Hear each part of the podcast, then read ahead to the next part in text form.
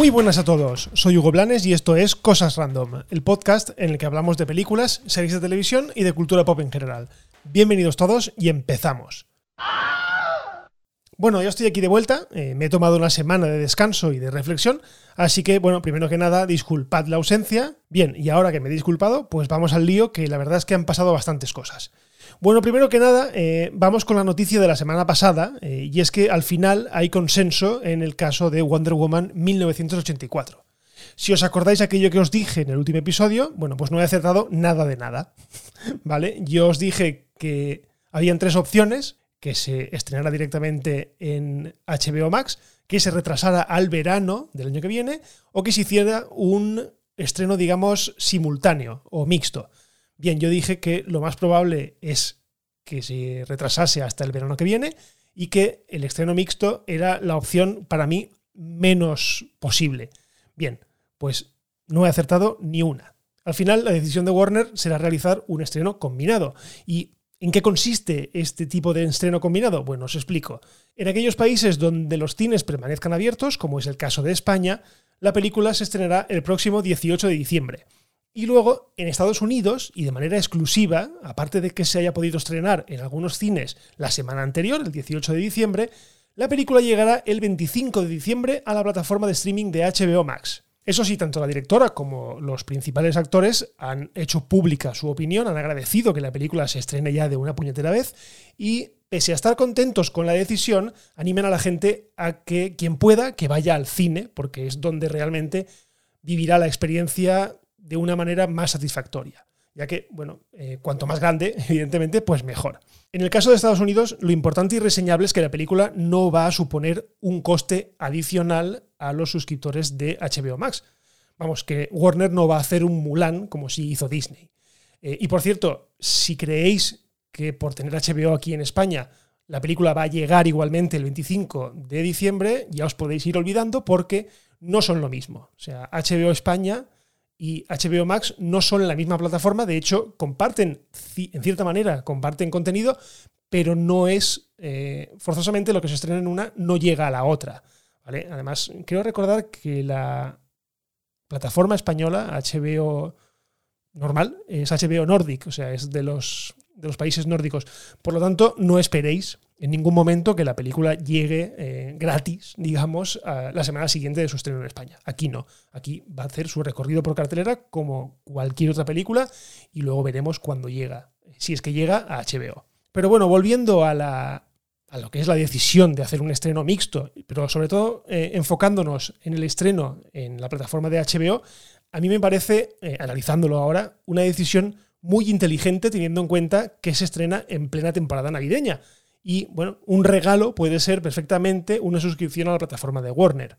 Vamos, que van a ganar suscriptores con este movimiento muchísimos, aunque también animarán a la piratería, porque tenedlo claro, eh, tal y como ocurrió con Mulan, Wonder Woman 84 estará disponible en los principales portales de torrent, vamos, a los pocos minutos de estrenarse. Así que, bueno, eh, ahora lanzo yo mi reflexión. Estamos ante un cambio de tendencia en el cine. Eh, esto supone un nuevo escenario en el que, bueno, las grandes productoras estrenarán sus películas en el cine y poquísimo tiempo después en una plataforma de streaming, es decir, que quien quiera verlo en una pantalla grande, que se gaste los cuartos y que vaya al cine, y quien no, pues puede verlo tranquilamente en su casa. No lo sé, la verdad es que es bastante incierto el futuro eh, y hasta que no se vaya despejando un poco todo el tema del coronavirus, vamos a ir a esto, vamos a ir a que las grandes productoras tienen que empezar a liberar calendario y a estrenar cosas en sus plataformas, por lo que yo creo que esto es el comienzo de algo. Bueno, y ahora pasamos a Marvel Studios porque ayer, 30 de noviembre, eh, es el día en el que Disney recuperó los derechos cinematográficos de Daredevil. Previamente ya había recuperado el control de los demás personajes del universo de Netflix y Marvel. Pero bueno, ¿qué significa esto? Pues que Marvel Studios puede introducir al personaje cuando lo vea oportuno. Otra cosa es que lo haga a corto o medio plazo, cosa que yo, sinceramente, dudo bastante. En mi opinión, Daredevil es un personaje demasiado terrenal, entre comillas, para la dirección que está tomando Marvel en esta fase con el multiverso, los Skrull y las historias cósmicas de los Eternos. De todas maneras, en caso de introducirlo, a mí me encantaría que retomase el tono y exactamente el mismo personaje que apareció en la serie de televisión. ya que acabó sin un final cerrado y además nos dejó personajes tan icónicos como Kingpin o el propio Daredevil.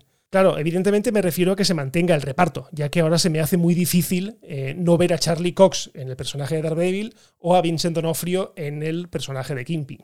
Este último, he de decir que está inmenso en, como el capo del crimen de Nueva York, un villano que también comparte con el universo de Spider-Man. Es más, los universos de Daredevil y de Spider-Man siempre han estado muy conectados, por lo que meterlo en la próxima peli del Hombre Araña, eh, la verdad es que estaría genial. Otra cosa es que pase, cosa que, vuelvo a decir, dudo muchísimo. Pero oye, ahora que tiene Disney Plus y necesita contenido, una serie de televisión le vendría, vamos, que ni pintado. Así que nada, veremos qué pasa. Y seguimos con Marvel Studios porque la compañía ha confirmado que Deadpool 3 sigue viva y muy viva. La verdad es que desde la compra de Fox por parte de Disney fue lógica la preocupación de qué haría ahora Disney con el deslenguado más famoso de los cómics. Porque claro, el particular humor de Deadpool no encaja demasiado dentro del UCM. Digamos que es un poco demasiado bestia. Bueno, pues lo que sabemos es que la película ya tiene guionistas, las elegidas han sido las hermanas Wendy Molyneux y Lizzie Molyneux, conocidas sobre todo por su participación en la televisiva Bob's Burgers, una veterana serie de dibujos animados de Fox que es bastante desconocida por el gran público fuera de Estados Unidos. Yo he visto un par de capítulos y la verdad es que hacen bastante gracia. Al parecer ha sido el propio Ryan Reynolds quien ha mantenido reuniones con varios guionistas y al final tanto él como el estudio concluyeron que lo que mejor encajaba era lo que ellas habían propuesto para el regreso de Deadpool. De momento es un primer paso, pero saber que la película está en marcha ya es una buena noticia. Además, me encanta que la cabezonería de Ryan Reynolds, porque estoy seguro que ha sido él el que ha movido cielo y tierra para que la saga continúe, igual que hizo en su momento, inventándose un corto filtrado que había, eh, que había producido él y que filtró en internet él mismo para que Fox viese el potencial del personaje y se decidiese a romper con aquello que había hecho en Orígenes Lobezno y lanzara la primera película de Deadpool, que la verdad es que fue chulísima. Eso sí, sobre si Deadpool entrará a formar parte del UCM o no, será algo mm, que todavía está por ver. Yo sinceramente me gustaría que lo metiesen. Eh, al UCM le hace falta un poco de mala leche y Deadpool es perfecto para ello, ya que tanta solemnidad que tiene últimamente el universo cinematográfico de Marvel, pues puede llegar a aburrir en cierto punto. Por lo que un contrapunto cómico, un contrapunto mm, de mala leche, un contrapunto canalla, yo creo que le vendría perfecto. Y ahora seguimos con una noticia triste, porque ha fallecido David Prowse a los 85 años. Y bueno, la mayoría de vosotros os preguntaréis quién narices es David Prowse. Bueno, pues aquí os pongo una muestra para que sepáis quién es. So, you have accepted the truth.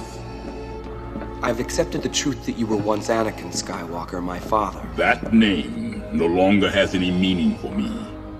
It is the name of your true self you've only forgotten. I know there is good in you. The Emperor hasn't driven it from you fully. That was why you couldn't destroy me. That's why you won't bring me to your Emperor now.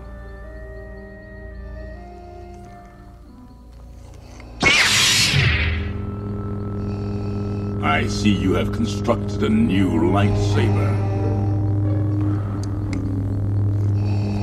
Your skills are complete. Bueno, como habéis podido escuchar, es ni más ni menos que el encargado de ponerle cuerpo al malvado Darth Vader en la trilogía original de Star Wars. Aunque bueno, a quien habéis oído no es a David Prowse. David Prowse siempre fue un personaje polémico y la verdad es que en cierta manera no le faltaba razón, ya que fue en el estreno de la mítica Guerra de las Galaxias en 1977 cuando se enteró que su voz no era la que finalmente aparecía en la película. En su lugar fue la voz de James L. Jones, la que habéis escuchado, la que sonaba debajo de la máscara del malo más fascinante de la historia del cine. Por si fuera poco, al pobre Prowse tampoco le dejaron mostrar su cara en una de las escenas finales del Retorno del Jedi, ya que cuando Luke le quita el casco al final de la película, el rostro que vemos es el del actor Sebastian Shaw. Vamos, que al pobre David solo lo querían por su imponente presencia. De hecho, el tío medía casi dos metros de alto. En fin, una noticia triste de un hombre que siempre quedó marcado por ser el hombre tras la máscara de Darth Vader. Por cierto, una curiosidad que siempre me ha fascinado de este señor es que reveló en un periódico local el mayor spoiler de El Imperio contraataca. Lo que pasa es que nadie le hizo caso, y no fue hasta meses después del estreno cuando en Lucasfilm se dieron cuenta de que se había ido de la lengua. En fin, descanse en paz. Bueno, y hoy termino el episodio con una reflexión, ¿vale? Mm, a ver, que el Mandaloriano, o The Mandalorian, como queráis, es la serie del momento, es un hecho innegable. A día de hoy no hay otra serie que tenga la repercusión social que está teniendo la serie de Star Wars. Y aquí voy con mi reflexión. Una reflexión que hacía tiempo que quería hacer, pero que especialmente esta semana me veo obligado a hacerla. ¿Y en qué consiste esta reflexión?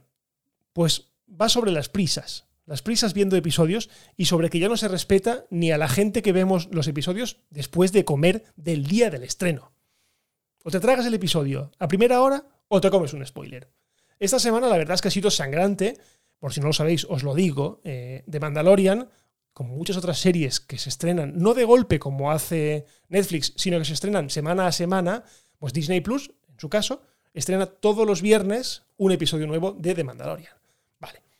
En el de esta semana, eh, digamos que había algo que se esperaba, no se sabía a ciencia cierta si pasaría, pero que se esperaba. ¿Vale? Total, que yo por la mañana no puedo ver el episodio a las 8 de la mañana cuando lo publica Disney Plus porque lógicamente estoy trabajando, yo me espero a mediodía. Pues directamente tuve que cerrar Twitter porque ya me olía algo, ya me olía que alguien iba a soltar algún spoiler, pero lo peor fue que un medio, digamos un blog de los que yo leo habitualmente para ver noticias, directamente a las diez y media de la mañana ya puso lo que pasaba en el episodio que acababan de estrenar hacía dos horas y media. Y yo me pregunto, ya no tenemos tiempo para verlo. O sea, directamente tenemos que estar ajenos al mundo para no tragarnos un spoiler de este calibre. Yo, yo no sé, o sea, a mí particularmente me encanta el modelo de Disney Plus o de Amazon de estrenar capítulos cada semana en lugar de volcarlos todo porque la repercusión es mucho mayor, el hablar del tema es muchísimo más, eh, digamos, impactante. Eh, de la otra manera, te comes toda la serie y si te he visto no me acuerdo. En este caso se genera mucha expectación y a mí me parece muy enriquecedor para la serie y para toda la gente que la estamos viendo.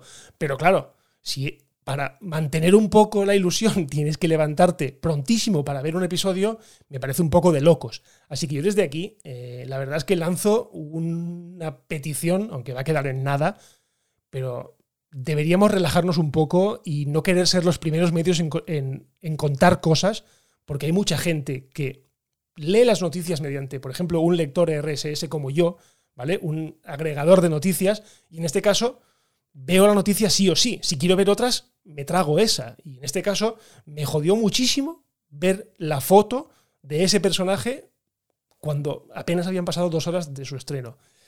Así que no sé, yo relajaos un poco, que las cosas están para disfrutarlas y no para jodérselas a todo el mundo.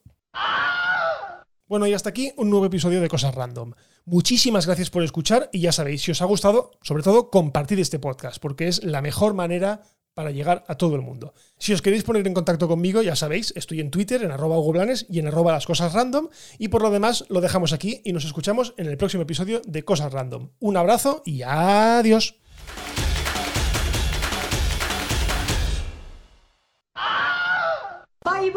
Hasta otro ratito, ¿eh?